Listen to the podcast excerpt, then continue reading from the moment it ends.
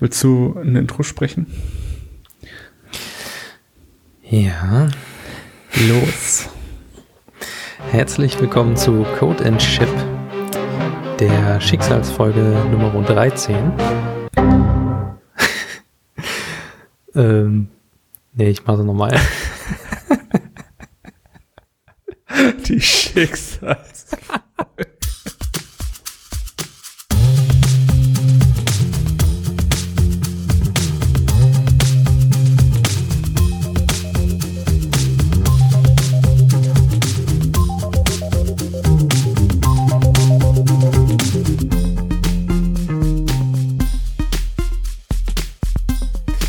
Herzlich willkommen zu codeandchip.rocks slash podcast slash 13.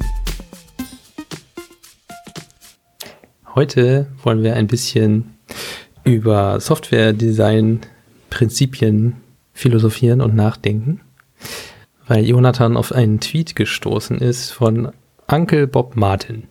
Genau, ähm, der war letzte Woche und ähm, Uncle Bob Martin, das ist ja der Autor von Clean Code, unter anderem von Clean Code, also von diesem Buch, ähm, in dem ja, in, in dem es einfach um Softwareentwicklungsprinzipien geht. Und der hat getwittert, it's more important for code to be changeable than that it works. Daraufhin entbrach bei Twitter natürlich ein riesen, eine Riesendiskussion, ob jetzt ob es jetzt sozusagen wichtiger ist, dass Code einfach immer funktioniert, also dass die Funktion im Vordergrund steht oder dass die Änderbarkeit im Vordergrund steht. Und für beides gab es dann irgendwie für und widers, vor allem. Ja, also viele sagen halt, ja, aber es muss doch funktionieren, was, äh, was da entwickelt wird. Also die Funktion ist super wichtig. Und andere sagen eben, ja, aber äh, Code altert ja auch und ähm, wenn ich sozusagen später nicht die Möglichkeit habe, es wieder zu ändern, damit es äh, vielleicht nach einer nach einem Update vom Betriebssystem oder so, äh, wenn es dann nicht funktioniert, dass man es relativ schnell wieder auch funktionsfähig bekommt. Und ähm, deswegen haben wir uns gedacht, dieses Thema nehmen wir uns mal zu Herzen und äh, sprechen über ein paar Softwareentwicklungsprinzipien und äh, hängen uns so ein bisschen an der Diskussion auf, die um diesen Tweet entstanden ist. Ja, vielleicht könnte man auch noch zu dem Tweet, ähm, also das waren noch ein paar mehr ja, zwei Sätze sind es, nee, drei Sätze sind es insgesamt. Das stimmt. Ähm, dass man da vielleicht erst noch mal ein bisschen drauf eingeht. Also er sagt, es ist einfacher, wenn man Code hat, der, also der einfach zu verändern ist, mit wenig Aufwand, als dass man Code hat, der funktioniert, aber nur mit großem Aufwand verändert werden kann. Also dann im Ende auch angepasst werden kann, wenn er nicht mehr funktioniert meine initiale Reaktion zu dem Tweet war auch, äh, das kann ja gar nicht sein. Aber wenn man sich es mal genau überlegt, finde ich, ist das schon in sich schlüssig und logisch, was er da schreibt. Ja, auf jeden Fall. Die Intention müsste ja tatsächlich schon auch sein, die Funktionsfähigkeit herzustellen, aber Funktionsfähigkeit bezieht ja sozusagen auch mehr mit sich als nur die reine Funktion. Also für, ich meine, klar, für den Kunden ist wichtig, dass irgendwie irgendwas funktioniert, was man da entwickelt hat. Und für den Entwickler gibt es aber ja auch Anforderungen an den Code oder an, äh, an das Gesamtkonstrukt, was man entwickelt hat, die man ja eigentlich dann nicht hinten runterfallen lassen darf, um die Funktionsfähigkeit herzustellen. Also ich glaube, da gibt es immer zwei verschiedene Sichten, so diese Produktsicht und dann diese Entwicklungssicht und dieser Tweet der bezieht sich, glaube ich, insgesamt etwas mehr auf die Softwareentwicklungsseite. Naja, er sagt ja auch Code und nicht, ähm, redet ja nicht von mhm. irgendeinem Produkt. Ja. Ja, ja, genau. Also deswegen ist vielleicht auch einfach diese äh, Diskussion auch so entstanden, weil man es tatsächlich mhm. von zwei Seiten sehen muss. Und der interessante Part daran ja wirklich eigentlich ist, dass man sich, während man, also während man entwickelt, dass man sich dann schon überlegt, so, ich habe eine ich habe eine Produktanforderung und ich habe natürlich eine Anforderung, die für mich oder für das Entwicklerteam irgendwie ist und man muss einen Mittelweg finden zwischen Geschwindigkeit des Erreichens und äh, Sauberkeit einfach. Hm. Ich könnte mir auch vorstellen, dass der Tweet irgendwie aus so einer Situation entstanden ist. Also einfach aus so einer Momentaufnahme, dass es gar nicht irgendwie so ein Dauerzustand bei ihm ist, dass Code nur austauschbar ist, aber nicht funktioniert, hm. sondern äh, dass er irgendwie bei einem, einem Projekt übernommen hat und hat dann gesehen, okay, das funktioniert alles noch nicht, aber ich kann es leicht ändern und dadurch komme ich auch besser zum Ziel, ja. als wenn ich jetzt hier ein Projekt übernehme, was halt super funktioniert, aber irre kompliziert ist und total schwer anpassbar. Ja. Ja, es ist ja auch mit verschiedenen Architekturen oft der Fall, dass wenn sich ein Team etwas selber überlegt hat und dann ein neuer reinkommt oder das Projekt dann einen anderen Entwickler geht, dass, dass der halt gar nicht versteht, wie die Dinge zusammenhängen. Und man sich, mhm. äh, also das muss man sich ja eigentlich auch vorher irgendwie überlegen. Entweder ist es so gut dokumentiert, dass ich es verstehen kann.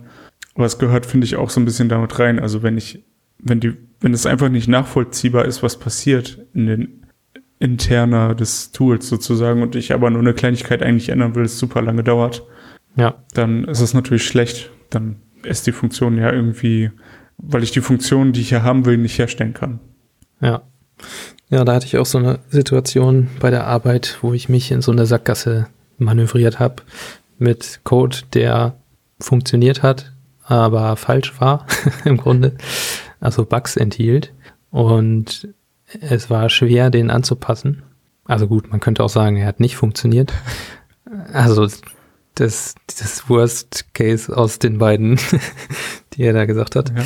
Also er hat nicht, er hat falsch funktioniert und war schwer anpassbar. Ja, so dass ich dann am Ende alles nochmal neu schreiben musste. Und mir dann aber auch zu Herzen genommen habe, das alles ein bisschen einfacher zu strukturieren. Und ja, ich hatte es halt ein bisschen overengineert mit dem Hintergedanken, dass man vielleicht später das noch für was anderes benutzen kann. Aber das war zur Lebenszeit dieses Codes eigentlich nicht der Fall. Und deswegen habe ich das Modul dann neu geschrieben und äh, es macht jetzt wirklich nur das, wofür es gebraucht wird und ist zwar auch noch leicht änderbar, einfach dadurch, dass es nicht mehr so umfangreich ist. Ne? Ja. Also da hast du dich jetzt quasi an das KISS-Prinzip gehalten. Richtig. Keep it simple and stupid. Ja. Ja. Ähm, ja, ist ja tatsächlich auch so, wenn man kleine Probleme hat, kann man die extrem aufblasen, weil man sich wahnsinnige Dinge überlegt. Und mhm. ja, ein halbes Jahr später denkst du dir so, ja, okay, was habe ich denn da gemacht? Was, was habe ich mir dabei nur gedacht? ja. Äh, was man schon allein an Konfigurationen so sich überlegen könnte für bestimmte Software-Sachen. Ja.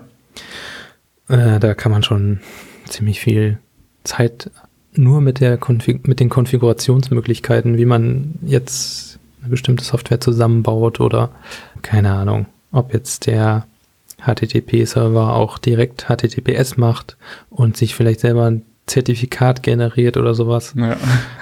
So diese Situation, wenn du denkst, boah, das wäre jetzt noch richtig geil und dann ja, genau. schießt du komplett übers Ziel hinaus. Ich glaube, das ist mhm. ja auch so ein Software-Entwickler-Problem eigentlich ähm, weil man als äh, Software-Ingenieur einfach auch ein Problemerkenner ist, vielleicht. Also man versucht die Dinge ja schon zu durchdenken, zumindest in den meisten Fällen. Und ähm, will ja dann auch das Problem lösen. Und äh, ich glaube, in der Softwareentwicklung ist es schon oft so, dass man auf Probleme stößt, die nicht unbedingt existieren, weil die Anforderung gar nicht da ist. Mhm. Das heißt, also ich, ich beleuchte das Problem, was ich gerade habe, von allen Seiten und denke, okay, wenn jetzt dieser Fall eintritt, dann könnte das passieren und dann löse ich das, dieses Problem oder dann versuche ich dieses, äh, diesen, ja, diesen Fehler sozusagen aufzuhalten, obwohl er eigentlich gar nicht auftreten kann, weil eine bestimmte Ausgangssituation überhaupt nicht hergestellt wird. Mhm. Ja, es gibt ja so verschiedene äh, bekannte Designprinzipien, an die man sich halten kann. Äh, aber es ist nicht immer einfach, jetzt für jede Situation festzustellen, nach welchem Prinzip man da gerade handeln mhm. sollte. Also, als ich diese eine Komponente da geschrieben habe, hätte ich mich sowohl an das KISS-Prinzip halten können, als auch an You aren't gonna need it, was auch so ein Prinzip ist, ja. die sich aber, also die ergänzen sich, aber dann gibt's auch noch andere Sachen, die sich vielleicht ein bisschen widersprechen, aber je nach Fall doch dann das richtige Prinzip wäre, nach dem man sich äh, richten müsste. Ja. Hm. Ist vielleicht genauso wie mit den äh, unterschiedlichen Programmiersprachen, was wir schon häufiger festgestellt Ja, haben. Es gibt nicht für alles das eine Prinzip, nach dem man handeln kann. Also wenn ich immer nur nach KISS handle, ja, auf Dauer vielleicht mh, handle ich mir damit einen Nachteil ein. Hm. Dass man immer gucken muss, welches Prinzip könnte ich jetzt anwenden. Ja, Ja, das ist ja vielleicht auch, äh, also ich finde das schwierig. Klar macht das Sinn, diese Prinzipien zu verstehen und zu verstehen, wie sie gemeint sind. Aber vielleicht ist es auch immer so eine Sache, dass man sich einfach auch darüber im Klaren ist, wo, also dass ich sie sozusagen im Kopf auch zusammenmergen kann, um daraus ein Prinzip für die Situation zu erstellen. Also mhm. oftmals ist es ja wirklich so, dass viele Dinge zusammenkommen. Und ich, äh, immer wenn ich in so einer Situation bin, wo ich denke, ja, diese, äh, dieses oder jenes wäre jetzt noch cool und das wäre noch cool, dann denke ich immer an äh, meinen ersten Chef, den ich mal hatte in meinem, bei meinem ersten Job sozusagen, äh, Mhm. als Werkstudent. Da habe ich dann mit ihm auch da gesessen und gesagt, ja, und wir haben ja noch dieses und jenes Problem und das wäre ja noch gut. Und er hat gesagt, ja, äh, lass sein, wir können es später immer noch ändern. Und äh, die Anforderungen werden sich sowieso ändern. Ne? Also es ist auch dieses You aren't gonna need it. ja, Ähm, was ja im Grunde eigentlich nur bedeutet, ja, wir bauen das nicht, solange wir es nicht brauchen. Weil wenn wir es brauchen, wird sowieso eine andere Anforderung geben als jetzt. Mhm. Also die Möglichkeit ist ja sehr groß, dass ich jetzt etwas baue, was überhaupt nicht nötig ist oder was ich dann nochmal ändern muss. Also ist die Arbeit sowieso doppelt da. ja, Und ja, ich finde, also ich finde, wenn man sozusagen sich immer wieder auch vor Augen hält, was ist eigentlich das Problem? Was muss ich wirklich lösen? Und dann eben diese Prinzipien so ein bisschen einfach kennt, vielleicht. Also, ja, ich, ich muss jetzt ja nicht sagen, okay, ich muss jetzt nach KISS-Prinzip dieses Feature umsetzen. Weil, also das, ich halte das irgendwie für realitätsfern. Weiß ich nicht, Mhm. wie du das siehst. Nee, ist äh, absolut sehe ich genauso. Also ist bei mir auch so, dass ich die alle mal irgendwo gesehen habe. Manchmal sieht man ja auch das irgendwo vorbeifliegen, mal ein Artikel hier und da. Und irgendwie habe ich diese ganzen Prinzipien, zumindest ein paar davon, nicht alle, habe ich immer so bei mir im Hinterkopf. Das ist wie so ein Prozess, der immer da drauf guckt. Machst du das gerade nach dem und dem Prinzip oder ist das jetzt überhaupt angemessen, wie du das behandelst? Ja. Also es läuft halt immer so ein bisschen im Hintergrund mit und äh, die wechseln sich immer so an ihrem Gewicht ab, würde ich sagen. Diese Prinzipien. Ja. Also ich hatte noch ein bisschen recherchiert. Es gibt ja irgendwie dieses KISS, das ist, glaube ich, ziemlich bekannt. Und dann das Don't Repeat Yourself und You, you Aren't Gonna Need It. Das sind, glaube ich, so die bekanntesten. Und da gibt es ja noch so ein paar andere, so die Unix-Philosophie. ähm, dieses Do One Thing Well. Das kann man ja auch nicht unbedingt auf jedes Projekt beziehen. Also auf einer API, ja gut, kann man vielleicht schon ein bisschen, aber die meisten Projekte bestehen ja aus mehreren Teilen und man kann nicht immer genau nur eine Sache machen und die besonders gut, weil dann würde es vielleicht ja schon diese Sache geben, die das besonders gut macht und dann müsste man es gar nicht erst entwickeln. Ja, ich meine, ja, das stimmt natürlich. Äh, aber äh, ich glaube, es geht dabei ja auch so ein bisschen darauf, äh, sich wirklich auf das zu fokussieren, äh, was man machen soll. Also in der Regel versucht man ja ein Problem in mehrere kleinere zu unterteilen und dann sozusagen dieses eine Teilstück von dem Problem zu lösen. Und Wenn Mhm. ich jetzt ähm, ein, also eine API im Gesamten ist, ist natürlich schwer so als Do One Thing Well zu äh, machen, aber wenn ich sozusagen einen Controller oder eine, eine Schnittstelle, ähm, wenn, wenn ich die ordentlich designt habe und ordentlich umgesetzt habe, kann ich das ja schon irgendwie darauf anwenden. Das stimmt, ja, so ein bisschen Separation of Concerns. Ja, es, mäßig. es kommt halt irgendwie alles zusammen, ne? Ja. Man muss auch immer gucken, woher diese Prinzipien stammen. Also die Unix-Philosophie, die stammt natürlich aus der Entwicklung von Unix Mhm. und da wurden hauptsächlich Command-Line-Tools äh, entwickelt Ja. oder irgendwelche System-Demons, keine Ahnung. Und genau dafür lässt sich dieses Prinzip dann ziemlich gut anwenden wahrscheinlich. Also wenn du jetzt eine Command-Line-Interface baust, dann ist es, macht es schon Sinn, sich an dieser Philosophie lang zu hangeln. Ja, Da sind ja auch noch ein paar mehr Sachen drin, zum Beispiel, dass die Ausgabe von dem Programm auch als Eingabe für ein anderes Programm benutzt werden kann und sowas. ja, genau. Ja, Es ist ja wirklich, wenn, also je mehr du ein Problem runterbrichst, desto besser kannst du mit diesen Prinzipien arbeiten. Oder äh, das ist ja auch so eine Herangehensweise, die man vielleicht bei der Sprintplanung oder so hat, wenn man Tickets erstellt. Hm. falls man das benutzt, also falls man das macht, dass man sagt, äh, solange wie ich nicht eine Sache machen muss, also so- solange ich äh, irgendwie mir Gedanken um ganz vieles machen muss so, und nicht nur ein Feature umsetze, eine spezielle Sache, solange muss ich es eigentlich weiter runterbrechen, wenn möglich. Ja. Und äh, das ist mega anstrengend, aber wenn man das geschafft hat, äh, hat man halt echt planbare Tickets und ähm, auch ein fokussiert, also der Entwickler, der das umsetzt, ist auch einfach fokussierter. Ne? Du bist weniger mit dem Problem beschäftigt, weil du, weil das Problem theoretisch schon gelöst ist über die ganzen Tickets hinweg. Also ich muss nur noch eine Sache davon machen. Ja, ist ganz interessant. Das geht dann auch schon wieder in so andere Bereiche über, wie diese äh, fünf Warum-Frage, Hm, diese stimmt. Fragerei. Stimmt, stimmt. Ja.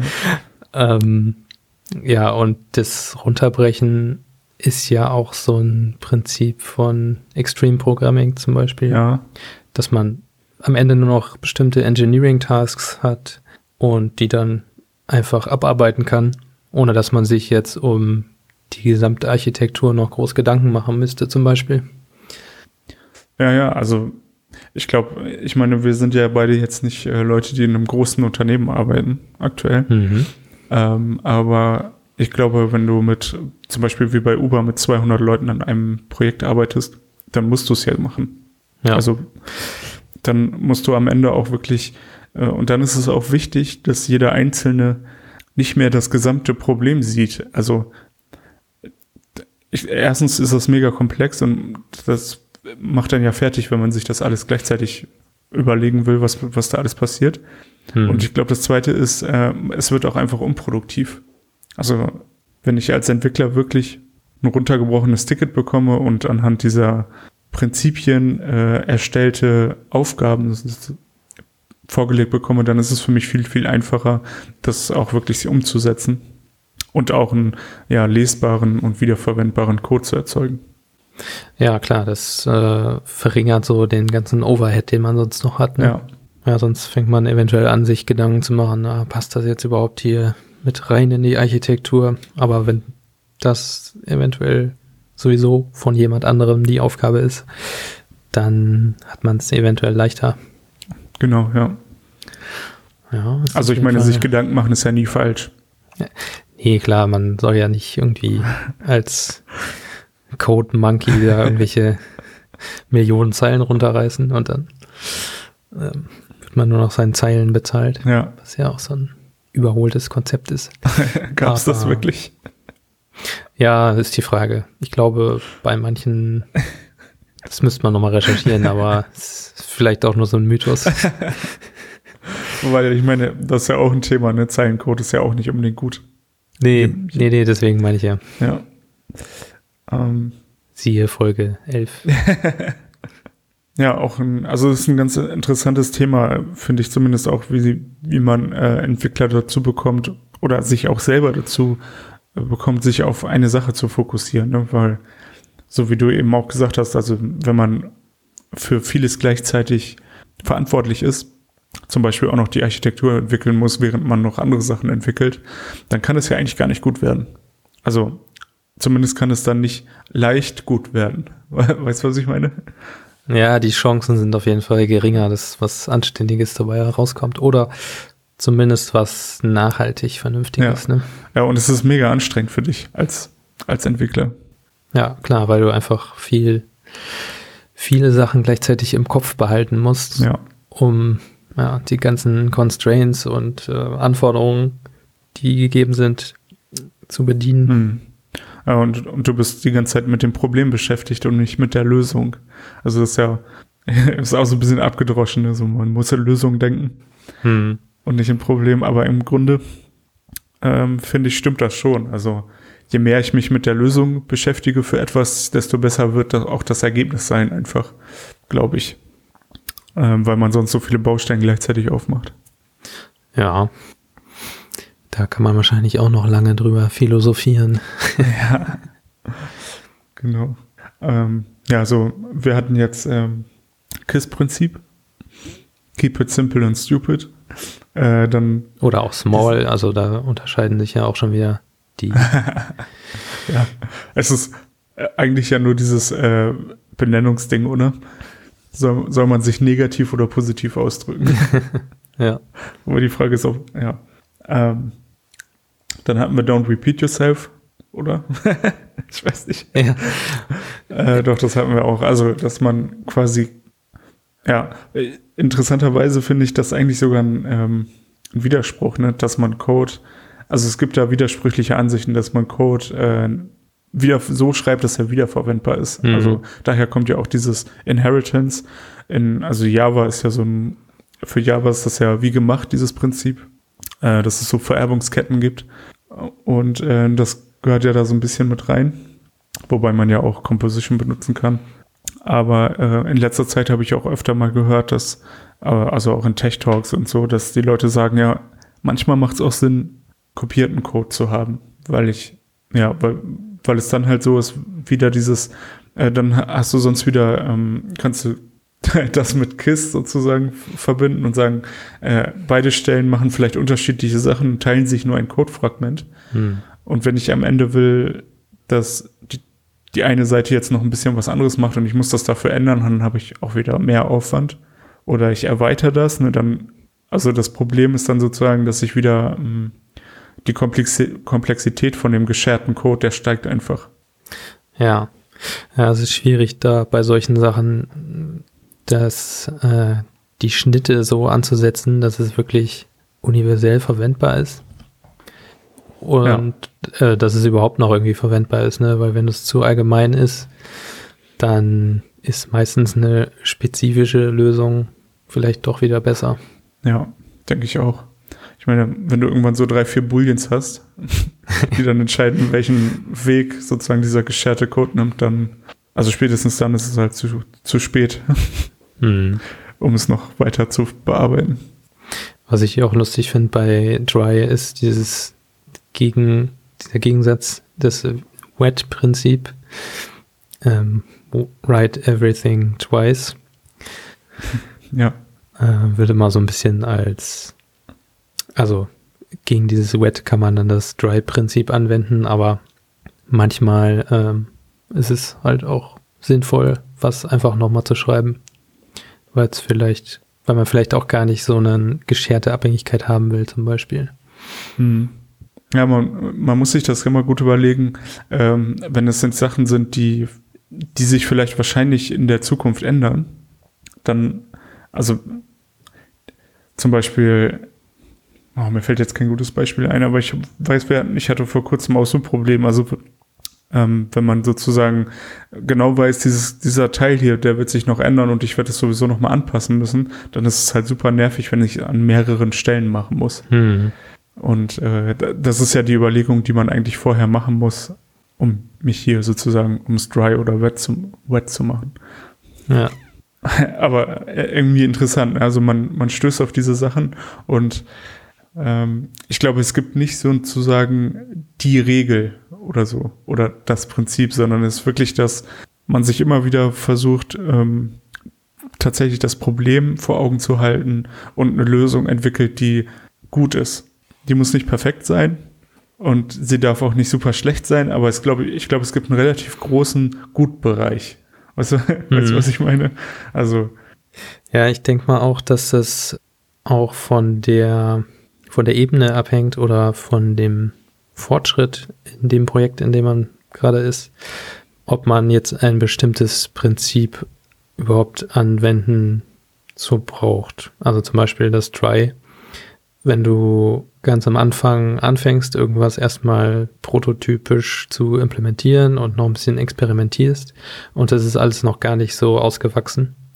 Wenn du da schon anfängst, das alles komplett mhm. auszutrocknen, sozusagen, dann verbaust du dir da eventuell hinterher in der Architektur wieder was und musst dann doch wieder alles umbauen, weil du es zu extrem betrieben hast. Ja. Könnte ich mir vorstellen, dass es auch ja eben von der von der Phase abhängt, welches Prinzip man da einsetzen kann und welches sich überhaupt lohnt einzusetzen. Ja, das stimmt. Also vor allem äh, muss man sich ja auch immer Gedanken machen, also der, der Zustand der Software ist interessant und gleichzeitig auch die Form sozusagen der Architektur, die man gewählt hat. Mhm. Und wenn ich jetzt verschiedene Teile habe, die vielleicht eigentlich nichts miteinander zu tun haben, aber bestimmten Code sharen, dann, also das ist dann immer ein bisschen schwierig, glaube ich. Weil, ähm, also wenn ich komplett verschiedene Features habe, die aber irgendwie auf einen Teil zurückgreifen, kann es ja in der, äh, passiert das in der Regel eher, dass so dieser gescherte Code dann irgendwann sehr komplex wird, weil er eben ja verschiedene Zustände abbilden muss oder verschiedene Anforderungen einfach erfüllen muss, ob die dann keine Ahnung, zum Beispiel das Ablegen von irgendeiner Datei irgendwo. Und dann sagt man, okay, ich will, das eine Feature braucht, dass das, dass die Datei überschrieben wird und das andere braucht es unbedingt nicht und so. Also dann ist so das Schreiben der Datei nicht mehr so ein einfacher Fall, der jetzt geshared werden kann. Ja. Also es geht natürlich noch weitaus komplexer, aber ich meine, so als Beispiel. Und hinterher schreibst du eigentlich nur noch einen Wrapper um die System-Library und kannst die sowieso dann benutzen, weil ja. du alles, äh, alle Fälle abhaken wolltest. Ja, ja, genau. Ja, oder du begibst dich halt in so doofe Abhängigkeiten, was ja auch bei Open Source eventuell ein Problem ist. Da gab es doch mal so eine schöne NPM-Story, wo irgendwie einer sein Package die publiziert hat, sozusagen. Mhm, stimmt. Und ja. dann sind überall die NPM-Builds explodiert. Stimmt, ich weiß leider gar nicht mehr, was das war, aber das war auch tatsächlich sehr viel benutzt. Ja. ja. Das war so der erste Moment in dieser NPM Open Source Geschichte, wo man dachte, oh Mist, was haben wir hier denn gebaut? Ja. Naja. Aber was vielleicht auch ganz gut war, weil dann Leute angefangen haben, sich darüber Gedanken zu machen. Ja. Ja, ja. Wie viel das auf einmal wert ist, dass äh, man sagt, meine Library hat keine Abhängigkeiten. Ne? Ja. Ja, schon, äh, schon interessant auf jeden Fall. Ach ja, genau, das war LeftPad auf NPM. Stimmt, LeftPad, ja. Ich war ähm, letzte Woche Samstag auf dem ähm, GDG in Hamburg, also Google Developer äh, Fest und wir haben, äh, und da war äh, jemand, der was über Android erzählt hat, ein gewisser, scheiße, wie ist der denn noch? Oh, alle Android-Leute werden mich jetzt hassen. Chat. Ein gewisser. Chat, wie ist der denn noch, ey? Ich weiß nur seinen Vornamen. war das das Dev-Fest in Hamburg? Ja. Dann lässt sich das ja schnell herausfinden. Ja, äh, die Redaktion arbeitet im Hintergrund. Chat Hayes. Chat Hayes, genau. Ich fange nochmal von vorne an. Also ich war äh, Samstag in Hamburg auf dem DevFest, Google DevFest, und äh, da hat Chat Hayes über ähm, die Architektur von Android gesprochen und wie so die einzelnen äh, Sachen zustande gekommen sind. Ähm, dass sie zum Beispiel viele alte APIs, die es gibt im Betriebssystem, ähm, nehmen nur primitive Typen, also int Mhm. Ähm, haupt, hauptsächlich um äh, ja, Größen zum Beispiel festzulegen von einem View oder so. Er sagt dann, ja, jeder normale Entwickler würde ja eigentlich ein Objekt reingeben wollen, das du vorher einfach konstruieren kannst, weil es ja viel schöner ist als API sozusagen. Mit dem Objekt kann ich ja vielleicht noch irgendwas machen und ich muss das nicht irgendwie rumkopieren. Äh, also die Daten an sich in eigene Variablen wieder oder so. Aber er hat gesagt, ja gut, früher hatten wir halt nicht viel Arbeitsspeicher.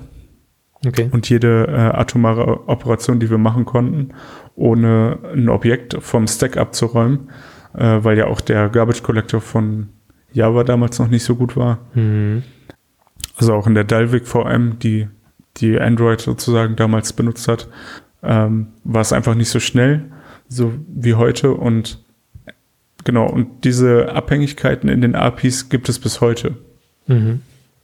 Ähm, einfach, weil man es halt ja nicht so einfach ändern kann, weil ja bestimmte Apps noch darauf aufbauen.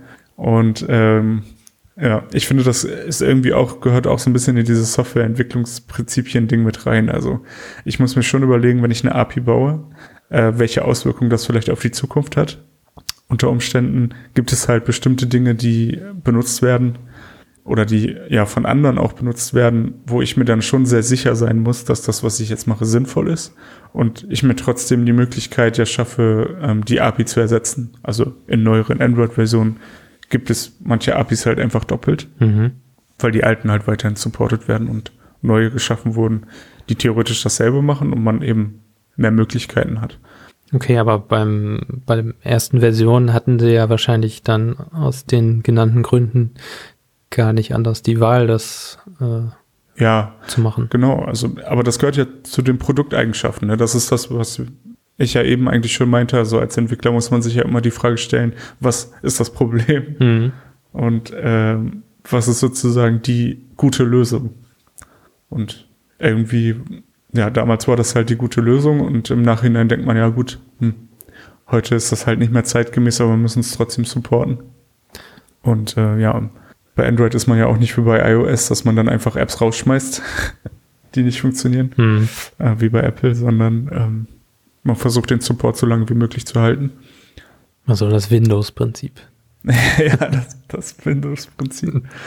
ähm, ja, und in dem Zuge gibt es auch eine Klasse, in der gibt es, äh, also man, in Android war es äh, früher oft so, dass man so äh, Konfigurationen auch über Ints gemacht hat, weil man ja in so einem 8-Byte-Int Ja. äh, ganz viele äh, Bits sozusagen speichern kann.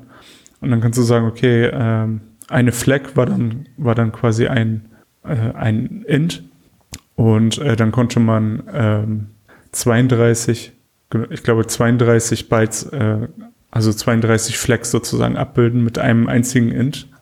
Und ähm, 32 war dann aber nicht mehr genug und dann gibt es äh, in irgendeiner View-Klasse ähm, gibt es das Feld M-Private Fields äh, oder M-Private Flags, weiß ich gerade nicht genau. Mhm. Müssen wir jetzt die Folie nochmal anschauen. Und äh, mittlerweile gibt es M-Private Flags 2 und 3 und 4. und ähm, ja, weil eben ja die Android-Versionen immer mehr Funktionen bekommen und 32 haben halt nicht mehr gereicht und dann mussten es halt 64 werden. Mhm. Und er sagt, na gut, in ein paar Jahren werden es vielleicht dann 128 sein. Ja. Und dann hat man vielleicht ein Private Fields äh, Flex 7 oder 8. Ja, also jede, man, man muss sich, denke ich, bewusst sein, dass jede Entscheidung, die man trifft, auch irgendwelche Nachwirkungen hat. Ne? Und sowas will man ja eigentlich nicht unbedingt. ja. Andersrum muss man halt auch hinterher dann gucken, warum ist das überhaupt jetzt so, wie es ist und nicht einfach sagen, ah, das ist ja alles Mist, wie das hier ist. Ähm, meistens bei so großen Sachen gab es da schon gute Gründe für, Mhm. warum sich für sowas entschieden wurde, wie zum Beispiel, wir haben einfach nicht so viele Ressourcen zur Verfügung, um das jetzt hier alles mega fancy zu machen. Und Ja. deswegen machen wir es jetzt erstmal so und so. Ja, na gut, das ist jetzt ein extremes Beispiel, ne? Hm. Aber äh, solche Situationen gibt es natürlich immer. So, wenn Performance zum Beispiel mal im Vordergrund steht, kann es ja schon sein, dass der Code super hässlich ist. Also Das auf jeden Fall, ja. Und ja, diese, äh, diese Entscheidung, also da, da ist dann ja auch wieder diese, die Kopplung mit dem Tweet, wo man sich dann ja schon überlegen muss, wenn ich ein, gerade im Thema Performance oder ähm, ja, Ressourcen, ähm, ressourcenschonend, äh, wenn ich ressourcenschonend arbeiten will, dann ähm, ist der Code schon einfach auch manchmal irgendwie nicht so geil aufgebaut, wie er sein könnte. Ja, da gibt es ja auch, ich weiß nicht, ob du Code Golf kennst. nee. Das ist so eine äh, Webseite, da werden Probleme, bestimmte Coding-Probleme gestellt und ähm, Ah, ja. dann wird halt versucht, das möglichst elegant oder mit ganz wenig Zeilen nur zu lösen. Und das ist meistens super komplex. Und man braucht schon einen Moment, bis man das meiste versteht. Ja. Da, da helfen tatsächlich auch viel so Coding-Challenges und so. Es gibt ja viele Online-Tools, in denen man das einfach machen kann. Und einfach auch, um mal ein algorithmisches Problem zu verstehen oder so. Also ich bin zumindest jemand, der jetzt wenig so Algorithmenkram macht, sondern eher immer so Business-Probleme dann hat. Hm. Oder halt so, ja, so, ja, halt nicht so mathematische, nicht so Programmierprobleme, sondern ja, eher so, wie baue ich jetzt eine API auf, wie, wie baue ich jetzt äh, die Logik im Frontend auf. Ja. Und ähm, man rostet so ein bisschen ein, finde ich. Und deswegen, ähm, ja, ist jetzt nicht unbedingt ein Hobby, aber ich, wenn ich Zeit habe und Lust habe, dann äh, mache ich immer ganz gerne mal so Coding-Challenges. Mhm. Ähm, weil man, also mir geht es zumindest so, dass ich einfach schon Probleme habe, teilweise die Fragestellung zu verstehen. Und dann dann halt da auch solche Sachen vorkommen wie äh, Vergleiche zwei Elemente in zwei Linked Lists. Und du denkst, okay, was ist jetzt eigentlich eine Linked List? Wo ist der Unterschied zu einer normalen Array List oder so? Mhm. Äh, jetzt zumindest im Java-Bereich oder ja, gibt's ja auch in verschiedenen Programmiersprachen dann verschiedene Listentypen oder eine Queue oder so und dann solche Sachen, die du eigentlich im Alltag nicht hast oder wo du vielleicht gar nicht drauf kommen würdest, das zu benutzen in bestimmten Situationen, ähm, da hilft das schon. Auf jeden Fall. Ja, da gibt's auch die, diese rosettacode.org Seite. Hm, stimmt. Das ist auch mal ganz lustige Sachen mit dabei. Da kann man, ja, gibt's dann so, Ta also sind dann auch die Lösungen für bestimmte Tasks äh, mit dabei und ja, da kann man zum Beispiel gucken, gibt es so Challenges wie implementiere deinen eigenen Algorithmus von so und so oder einen eigenen Datentyp, eine eigene Map implementieren. Mhm. Ähm, da sieht man dann erstmal, wie das überhaupt, wie sowas überhaupt funktioniert. Und was ganz ja. gut ist, man hat da auch die Lösung oder ein paar Auswahl an Lösungen mit dabei, ob die jetzt immer alle so richtig sind. Da kommen dann wahrscheinlich auch die ganzen Code-Golf-Leute und machen da ihr Drei Zeilen. Und ähm, ja, aber ist schon ganz interessant, kann man sich mal angucken. Ja, auf jeden Fall. Also es macht mega Sinn, ne? sich einfach äh, damit auseinanderzusetzen, weil ich, glaube zumindest auch, was diese Prinzipien angeht, dass es immer gut, wenn man so ein Basiswissen hat, aber ähm, das wirklich zu benutzen und das wirklich äh, anzuwenden. Das sind ja, also es ist ja was Unterschiedliches zu wissen, ja, es gibt dieses KISS und ich versuche es jetzt mal nicht so mega aufzublähen und am Ende sitzt du da und denkst, ja, ich habe es voll aufgebläht. ne? Mhm. Und ähm, also so so Coding-Challenges oder einfach äh, irgendwas entwickeln und sich immer wieder auch reflektieren, so wie habe ich das jetzt eigentlich gerade gemacht? Passt das überhaupt auf das Problem, was ich lösen wollte? Löst das, löst das das Problem codetechnisch und löst es das Problem auch, äh, also von der Funktionalität her, wenn man sich das so fragt, ähm, immer wieder und da auch ein bisschen schonungslos mit sich ist, dann ähm, ja, wird man, glaube ich, automatisch auch einfach besser im Umgang mit diesen ganzen Sachen, ohne jetzt, ja, also ohne das jetzt mega zu wissen, so als du mir diese Prinzipien geschickt hast, wusste ich überhaupt nicht, was du meinst, ehrlich gesagt. Man musste erstmal wieder nachgucken. Ja.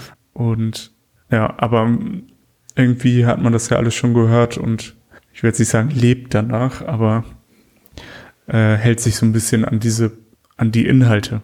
Mhm. Vielleicht nicht an die Benennung.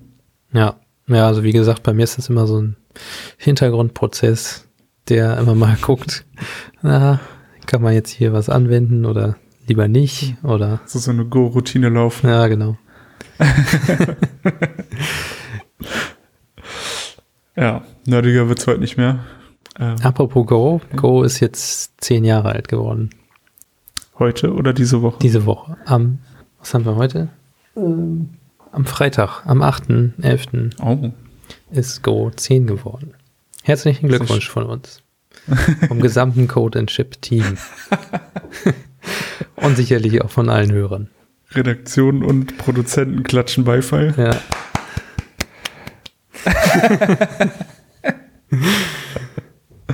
oh Mann. Ja, ähm, das sind doch gute Nachrichten. Damit können wir die Folge dann jetzt beenden. Ja, ich würde sagen, das ist ein guter Zeitpunkt. Auf jeden Fall. Dann danke fürs Zuhören und bis zum nächsten Mal. Bis dann. Macht's gut. Tschüss. Tschüss.